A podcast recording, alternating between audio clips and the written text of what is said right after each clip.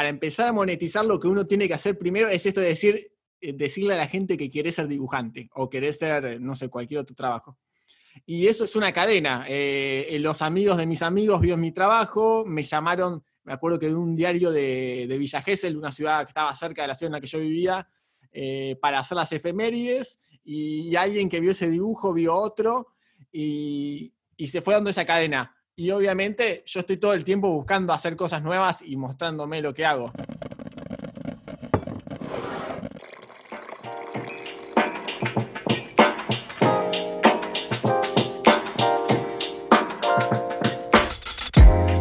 Hoy estoy súper contento porque comparto la conversación, el cafecito, con Cristian Camargo, un dibujante argentino, un dibujante católico, y justamente vamos a hablar acerca de vivir de la creatividad, pero además eh, agregándole este componente de que, de que Cristian dibuja y trabaja casi exclusivamente en eh, proyectos eh, de carácter pastoral, eclesial, espiritual.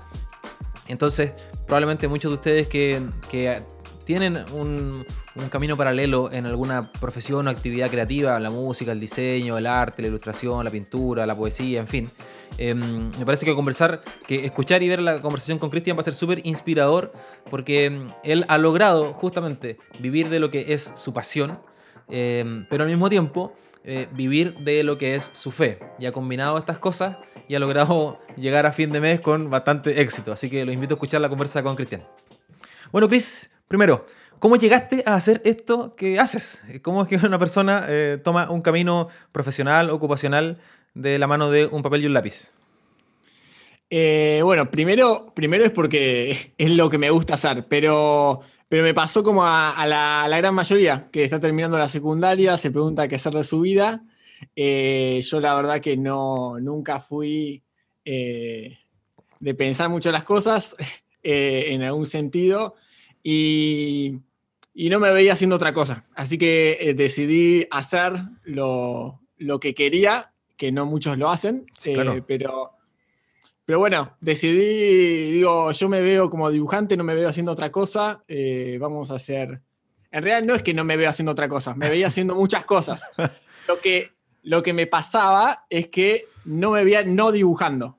Ah, entonces decidí eh, capaz que el otro de las cosas me veo haciéndolas, pero me veo no haciéndolas. Y bueno, decidí por, por lo que, por, el dibujo, que no me veo no dibujando.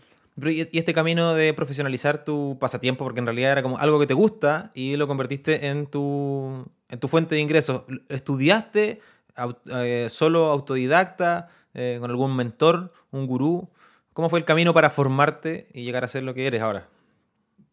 Bueno, yo sí, me, formé, obviamente. Yo, de, capaz que, los dibujantes venimos formándonos desde chico, pero nos formamos eh, técnicamente. Yo, yo fui a la Facultad de Bellas Artes, me formé como artista plástico en orientación, dibujo. Eh, pero bueno, te enseñan la mitad. A los artistas nos enseñan, nos enseñan cómo dibujar, pero no nos enseñan a cómo trabajar como, como dibujantes. Entonces, fue un aprendizaje desde la experiencia y desde el preguntarle a otras personas. Eh, del cual los dibujantes somos, son pocos, así que no había tanta gente para preguntarle. Y la parte técnica la aprendí, la aprendí desde, desde, la práctica de dibujar y de ir a, la facultad o a talleres de dibujo, pero el, trabajar concretamente, todo lo que, lo que conlleva el trabajo freelance, eh, fue más de experiencia y de chocarme contra paredes y seguir que, otra cosa. Sí, bueno, a mí me pasa parecido. Yo, la verdad es que mi, formación profesional es de profesor. De hecho, yo soy profesor de educación física. Esa es mi profesión. Y yo hice el camino al revés. Yo sabía que tenía que estudiar otra cosa. Eh, pero bueno, entre la presión de la familia, la situación económica, mi falta de madurez, estudié pedagogía y cuando en realidad yo toda la vida debía haber trabajado en comunicación. Y, y, ahora ya de grande, eh, siento que, que, a muchas personas les pasa justamente esto que tú acabas de narrar, que, que aprenden un oficio, pero no aprenden a trabajar en ese oficio. No saben cómo venderlo, no saben cómo monetizarlo, eh, no saben cómo conseguir un cliente, y eh, las cosas técnicas de cada país que tienen que ver con los impuestos, sobre todo los que trabajan autónomamente o como freelance o autoempleado. Entonces, aquí ya quiero, quiero no, no es que quiera proponer ni tu vida ni la mía como un ejemplo de nadie, pero probablemente pudiera servir de referencia para personas que siempre han tenido como, como que quisieran tener una segunda fuente de ingresos quizás desde esto que es parte de las industrias creativas. ¿Cómo, cómo se monetiza el talento o cómo se monetiza algo que parece más un pasatiempo recreativo o de desarrollo personal. ¿Cómo cobras por algo que tú de verdad haces gratis? Porque de hecho tú dibujas porque te gusta dibujar, pero además cobras. Bueno, en, el dibujo tiene una, forma particular que, en realidad es esto que, vos, yo veo que en otros lugares estás laburando de la marca personal. Eh, la, gente que contrata a un dibujante no, no contrata al más talentoso. Contrata, contrata al que sabe que va a funcionar, al que sabe que va a vender, y hay como diferentes lugares. A mí me, pasó que cuando arranqué a trabajar, mi, empecé a presentar dibujos en editoriales, en, lugares, y todo el mundo me las rechazaron, y hasta muchos editoriales me dijeron que con mis dibujos no iba a llegar a ningún lado. Wow. Eh, pero bueno, eh, también fue un poco el ir aprendiendo, eh, el ir saber cómo, cómo hacer para monetizar. Primero es mostrando lo que vos haces que saber que, lo que uno hace siempre tiene su público, a, mm. no ser, siempre entrando en el marco de lo que uno hace es relativamente lindo, se podría decir, lindo entre comillas. Eh, pero el, camino es empezar a mostrar lo que uno hace y, ir buscando los espacios, ir mostrando lo que uno hace. Yo arranqué eh, haciendo dibujos muy simples y cosas chiquititas o, o, tarjetas con mis dibujos y lo fui mostrando y el trabajo del freelance y la mayoría de los, de los trabajos creativos, como, como el del dibujo, son como una cadena. Uno hace una cosa, la mm. muestra, yo arranqué, me, acuerdo de estas tarjetas, me las compraban mis amigos y mi familia, eh, no porque les gustara lo que hacía, que podía ser, sino para, para hacerme la, la gamba, se Porque te tienen cariño, claro. Pero, la, idea de monetizar, para empezar a monetizar, lo que uno tiene que hacer primero es esto de decir, eh, decirle a la gente que quiere ser dibujante o quiere ser, no sé, cualquier otro trabajo. Mm. Y eso es una cadena. Eh, los amigos de mis amigos vieron mi trabajo, me llamaron, me acuerdo que de un diario de, de Villa Gesell, una ciudad que estaba cerca de la ciudad en la que yo vivía, eh, para hacer las efemérides, y, alguien que vio ese dibujo vio otro, y, y se fue dando esa cadena. Y obviamente yo estoy todo el tiempo buscando hacer cosas nuevas y mostrándome lo que hago. Eh, no, tampoco es que uno hace una de esas tarjetas y, todo, el resto va saliendo. Pero, pero ese es como el camino a llegar a monetizar y a llegar a vivir, que me tomó un par de años vivir del dibujo. No, no salió en, ese año con un montón de tropiezos y, paredes chocadas y que me la sigo chocando, claramente. Oye, bueno, sí, esto que mencionaba, la verdad es que me parece que es como un patrón común y al que la gente escapa un poco que es recurrir a la, a la gente que no necesariamente valora lo que hacemos por la calidad de lo que hacemos, sino que lo valora porque nos apoyan, porque nos quieren, porque son nuestra familia, nuestros amigos.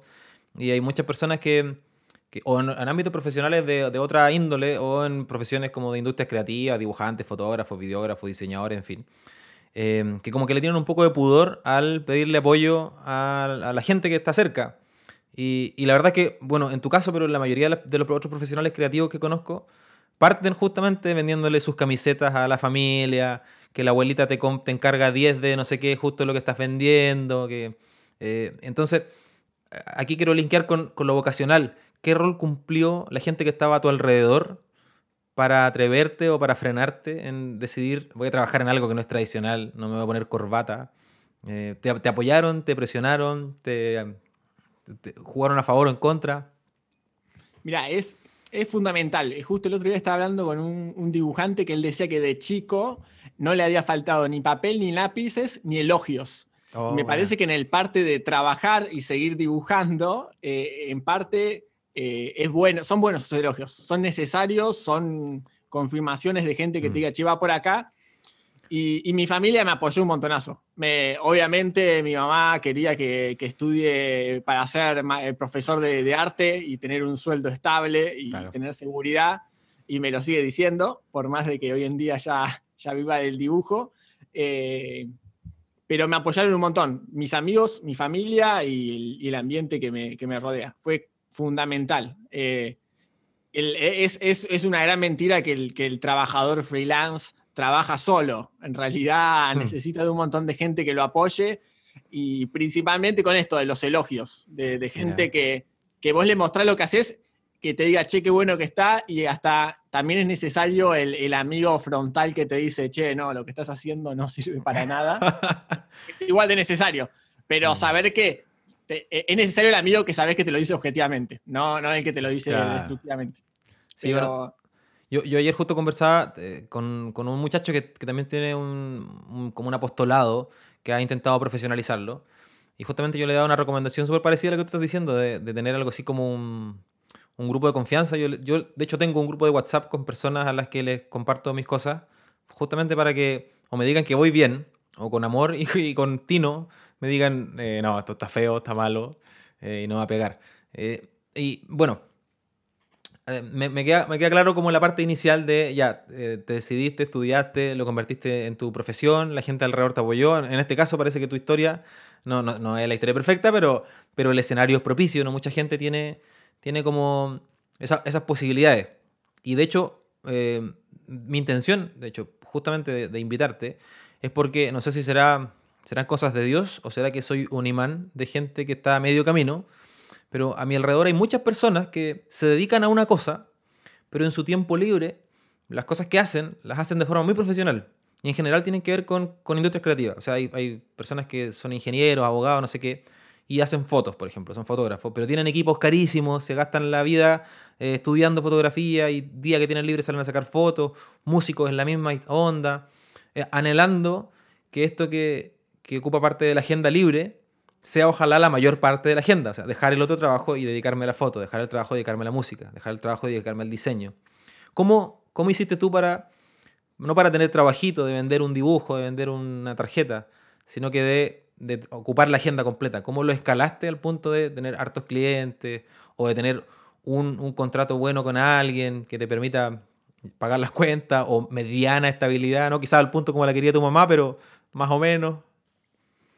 Eh, mira, es como vos decís, en realidad llevó su tiempo. Así que, primero que nada, más allá de que, de que bueno, acá en Argentina se puso de moda la, meritocracia el año pasado y, un poco lo que vos decís, no es, no, no, no es 100% mérito mío, sino que tenía, tuve un, las condiciones dadas y, que, y, el, y el entorno que me rodeó. Eh, lo, lo, que me pasó es que eh, yo primero y principal me, me planteé el decir yo quiero hacer 100% esto en mi vida, eh, cuando dije que voy a estudiar, me, lo, pensé en este sentido. En el decir, mm. bueno, voy a dedicar el 100% de mi vida y, en todos los proyectos que yo encaré, eh, los pensé como para que trasciendan, no, no me los saqué de encima, no sé. Eh, cada trabajo que fui haciendo los pensé en el sentido de decir, bueno, que el que me vea se dé cuenta de que yo lo quiero mm. hacer profesionalmente, yo miro a mis primeros dibujos y, y dejan mucho que desear, como los miro ahora. Pero, pero es en parte de esto del querer siempre estar queriendo hacer algo nuevo, mm. algo creativo, y el decirlo voy a hacer al 100%. Me parece que esa fue la, hoy, mirando para atrás me doy cuenta, esa es la, decisión que, que, hizo la diferencia. Eh, yo, yo estoy en La Plata, eh, tengo un grupo de amigos, son todos artistas, y es como decir, yo soy el único que, que, se dedica 100% al dibujo. Y ellos son músicos, eh, ahí hacen las cosas la verdad que a un nivel eh, profesional altísimo y podrían dedicarse 100%. Y ellos siempre me joden esto que decimos, de, bueno, el café del, podcast. Me dicen, vos cuando te despertás pones un café en la mesa y te pones a trabajar. Y, lo que haces todos los días es, ser creativo, hacer dibujos nuevos. Mm. Eh, esa fue para mí la, clave, más allá de la gente que me apoyó, fue la, decisión de hacerlo. Eh, y decir, no lo voy a hacer al 100%. Y me pasó, yo los primeros años, eh, hubo, me acuerdo de un, par de meses en un año que, que, no me iba muy bien y que los dibujos tienen temporadas. La gente piensa que un dibujante dibuja todo el día, pero yo hay un mes que gano, en, promedio gano bien, pero hay meses que gano más, menos. Eh, he logrado armar un flujo de trabajo, pero eh, me he pasado tres meses comiendo fideos con aceite, literalmente. Vivía en una pensión y me jodían mis, mis amigos de la pensión porque estuve tres meses almuerzo y cena comiendo afidos con aceite. Y, en realidad yo lo, no lo sufrí porque sabía que, que, había una meta, que era la que estoy ahora. Eh, así que... Oye, y bueno, en, este camino de crecimiento, em, justamente pues, los ingresos son súper importantes y, y, para personas que, em, que quieren eh, justamente mostrarse, crecer, eh, ganar más clientes, en fin. Hay, una tendencia de la vereda al frente, que son quienes demandan los servicios. A mí me ha pasado, por ejemplo, cuando me piden fotos, videos o incluso texto. Me los piden gratis. Eh, me los piden como una posibilidad para mostrarme, como una vitrina. ¿Qué opinas respecto a, trabajar gratis o hacer como esa, ese primer, ya, ok, este primero va gratis o, es un favor, bueno, es un favor? Eh, ¿Cómo te va con respecto a ese concepto de trabajar gratis? No, para mí al, principio es necesario y, también me parece que, ahora también en su justa medida también está bueno. Eh, al principio, obviamente, yo eh, muchos de los trabajos que hice para mostrarme los mm. hice gratis y, hasta la gente, ahora como ya soy un dibujante profesional y la gente que me escribe sabe que yo soy profesional, eh, me, ya me pregunta cuánto sale el dibujo. Mm. Eh, siempre está el cara dura de que no, que generalmente el que te dice que no es porque lo puede pagar. El que, el que no lo puede pagar generalmente te pregunta cuánto.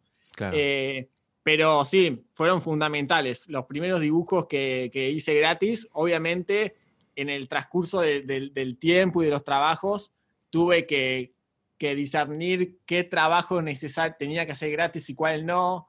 Eh, cuáles hago no, qué sé yo. Hoy en día hay trabajos que tienen fines solidarios y yo decido hacerlos gratis mm. y decido que otros trabajos que, que, no son solidarios no los hago gratis porque decido dedicarle tiempo a otras cosas. Entonces, me parece que esto de hacer gratis o no, eh, al principio está bueno para mostrar lo que uno hace y a, medida que va pasando el tiempo hay que encontrar la, medida justa, ¿no? Para, para ver a qué, a qué cosa dedicar más tiempo. Mencionaste ahí un concepto que yo tengo harta empatía, eh, justamente con, actividades, iniciativas, proyectos que son solidarios. Eh, y bueno, por eso te hacía la pregunta, porque yo hago harto trabajo gratuito para como una especie de apostolado, voluntariado, eh, sobre todo para iniciativas que son cristianas. Entonces, como que, bueno, no tengo el tiempo quizás ni los recursos para hacer un voluntariado en el campo, en el interior, para ir a construir viviendas eh, sociales, pero puedo hacer un, video de eso, puedo hacer un documental, puedo hacer un par de fotos que conmuevan y que ayuden a conseguir donativos. Ya, eso es Catolicolandia. Eh, eso nos pasa mucho ahí, aquellos que, que, somos o que intentamos ser profesionales en nuestra disciplina, pero que al mismo tiempo estamos metidos en ambientes pastorales. Entonces tú escogiste dos profesiones, o sea, escogiste una profesión metida en un ambiente en donde en general las cosas son gratis o donde la gente tiene mucho escrúpulo al momento de poner un precio. Em, porque claro, te dicen, no sé, hazme esto para la vigilia de Pentecostés o ayúdame con esto otro para la campaña navideña de no sé qué. Eh, entonces, ¿cómo, ¿cómo hago para poner precios en la iglesia? ¿Cómo hago para, para que consideren mi trabajo como algo profesional en la iglesia? Y yo creo que, supongo que te has pillado con un montón de gente que es las mismas, que lo, lo pasa súper mal porque la gente dentro de la iglesia le pide las cosas gratis o que lo pasa súper mal porque no puede cobrar lo mismo que eh, cobra afuera de entornos eclesiales. ¿Cómo manejas eso? Porque de hecho tu trabajo, o sea, yo lo que conozco, el 99% es pastoral, tu temática es iglesia. En general, o sea, he visto otras cosas que publicas que no son eclesiales, pero la mayoría son de iglesia. ¿Cómo manejas eso de que tus clientes sean, sean instituciones o personas eh, eclesiales? Bueno, al principio me, costaba el decir eh, cobro esto porque también eh, pasa en esto del laburo, laburo freelance y, el trabajar independiente es que también uno tiene que mantener una imagen y más como dibujante católico. Entonces me daba un poco de, cosa porque el capaz que me decía, bueno, alguien me pide un dibujo y yo le digo, sale tanto, después la gente va a andar hablando mal de, mm. mal de uno y también me fui dando cuenta con el paso del tiempo es que la gente no solo contrata al dibujante, sino a la persona. Eh, como, que, como que los dibujos pueden decir un montón de cosas, pero si, no sé, he, visto dibujantes no, no católicos eh, que, que en sus dibujos transmitían un montón de valores y después en las redes se mostraban personalmente como malas personas eh, claro. y, y, dejaron de tener seguidores porque, porque no eran no eran coherentes con su mensaje. Eh, entonces me da un poco de cosa, pero me fui sacando el miedo. Eh, obviamente, yo sé que cobro barato, así que es la típica que uno cuando pasa el presupuesto te lo acepta sin, sin dudar, es porque estás cobrando barato. El que le escuche y le pasa eso es una clara señal de que estás cobrando barato. Pero me fui sacando el miedo de, decir, mirá, de, al principio lo explicaba, ahora no lo, no, lo hago tanto, mm. Eh, pero al principio explicaba y como que decía, che, mirá, estoy cobrando porque yo le quiero dedicar el 100% de mi vida.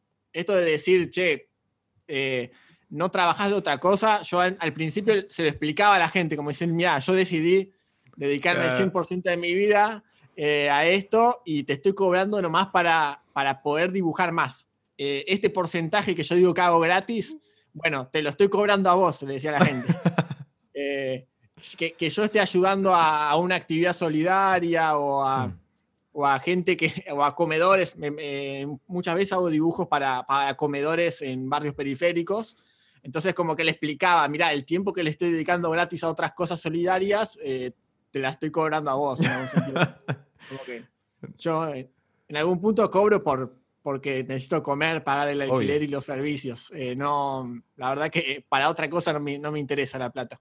Sí, no, o sea, bueno, y, claro, la verdad es que obviamente hay un ánimo de lucro porque uno tiene que vivir dignamente, no tiene que exponerse a pasarlo mal, pero tampoco es enriquecerse de forma ilícita. Mencionaste recién eh, un adjetivo junto a tu ocupación, dijiste soy eh, dibujante católico, de hecho, no sé si tienes como dibujante o como ilustrador católico en tus redes, pero tienes explícitamente católico. Eh, ¿Qué implica ser dibujante católico? ¿Por qué es distinto ser simplemente un dibujante?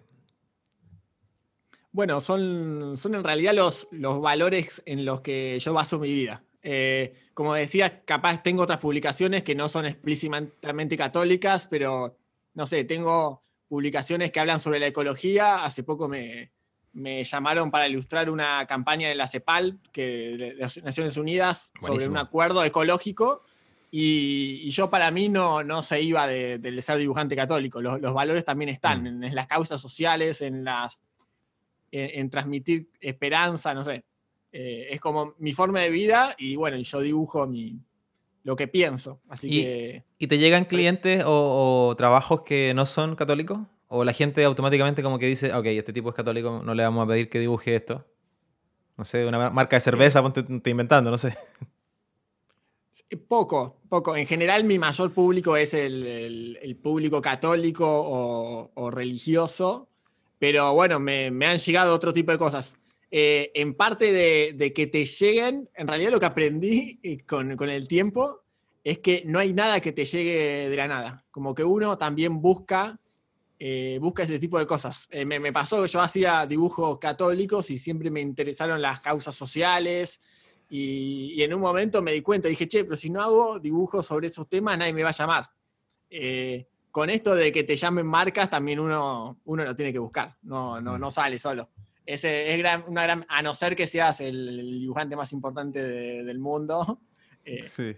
Incluso los dibujantes más importantes de, de, Argentina o de Sudamérica o de América o de Europa no lo llaman de la nada. Ellos buscan las cosas. Es, y, es un gran mito.